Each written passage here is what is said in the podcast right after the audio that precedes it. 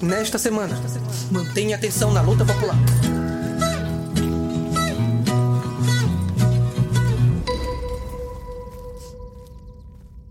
Pugna imperialista impulsiona a rapina da Ucrânia.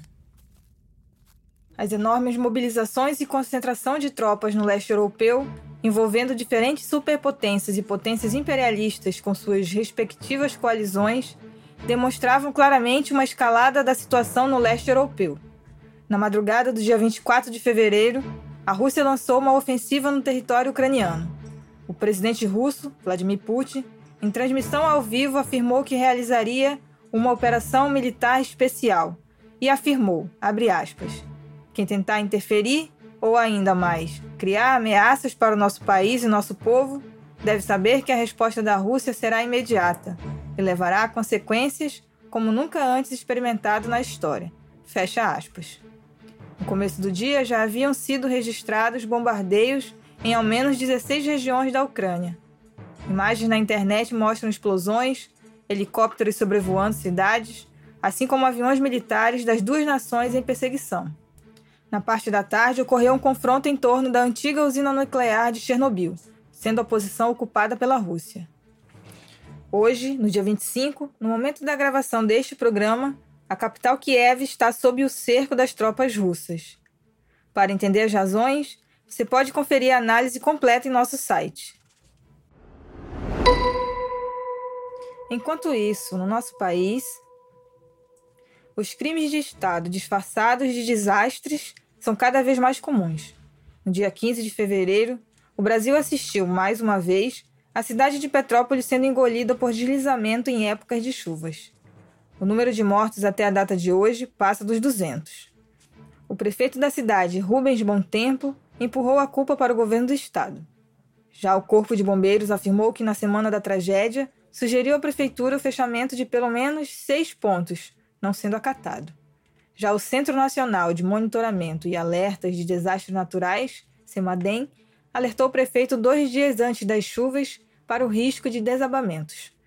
Juntamente ao Instituto Brasileiro de Geografia e Estatística, IBGE, o CEMADEM aponta que mais de 8,2 milhões de brasileiros vivem atualmente em áreas de risco. Tais dados são de conhecimento do prefeito de Petrópolis, do governador Cláudio Castro, PL, e o presidente fascista Jair Bolsonaro.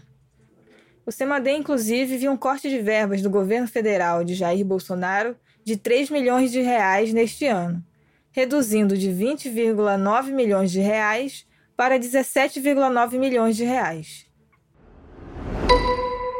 E no campo, a guerra declarada pelo velho Estado brasileiro prossegue deixando um rastro de sangue. No dia 17 de fevereiro, a camponesa Ilma Rodrigues dos Santos, 45 anos, e seu marido Edson Lima Rodrigues, 43, foram assassinados com tiros na cabeça. Ambos viviam na área camponesa Tiago Campim dos Santos, localizada no distrito de Nova Mutum, Paraná, Porto Velho, em Rondônia. Os corpos dos trabalhadores foram encontrados ao lado do veículo do casal, uma caminhonete que estava em chamas. A área Tiago Campim dos Santos, onde viviam os camponeses, assim como a área Ademar Ferreira e dois amigos, são organizadas pela Liga dos Camponeses Pobres, LCP. Elas foram palco de uma grandiosa resistência ocorrida no meio de outubro de 2021, quando cerca de 800 famílias retornaram às suas terras após uma incursão policial de mais de 3 mil militares. As massas populares no mundo todo se mobilizam. Na Irlanda, centenas de trabalhadores irlandeses marcharam no 50 aniversário do Domingo Sangrento, em Derry, para prestar homenagens aos seus heróis caídos em combate contra o imperialismo britânico. O massacre, que ficou conhecido como Domingo Sangrento, ocorreu em 30 de janeiro de 1972, quando o exército britânico atirou contra 26 civis desarmados durante uma marcha de protesto na área de Bogside, na Irlanda do Norte. 14 pessoas morreram no total e mais de 20 pessoas ficaram feridas. A ação anti-imperialista Irlanda fez parte da marcha, carregando uma faixa que dizia: Não servimos a nenhum rei ou kaiser, mas sim à Irlanda. Frase do fundador do Exército Irlandês Cidadão.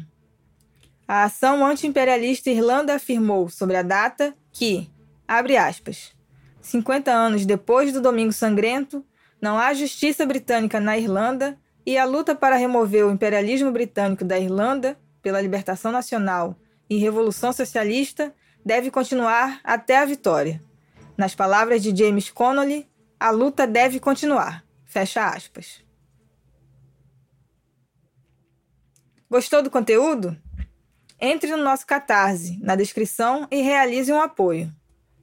Adquira também nossos bustos especiais dos grandes dirigentes do proletariado internacional, Vladimir Lenin e Mao Tse-tung. Os bustos estão disponíveis nos tamanhos 16, 14 e 10 centímetros, nas cores dourada, preta e vermelha. Acesse a loja na descrição. Este programa foi produzido por anovademocracia.com.br.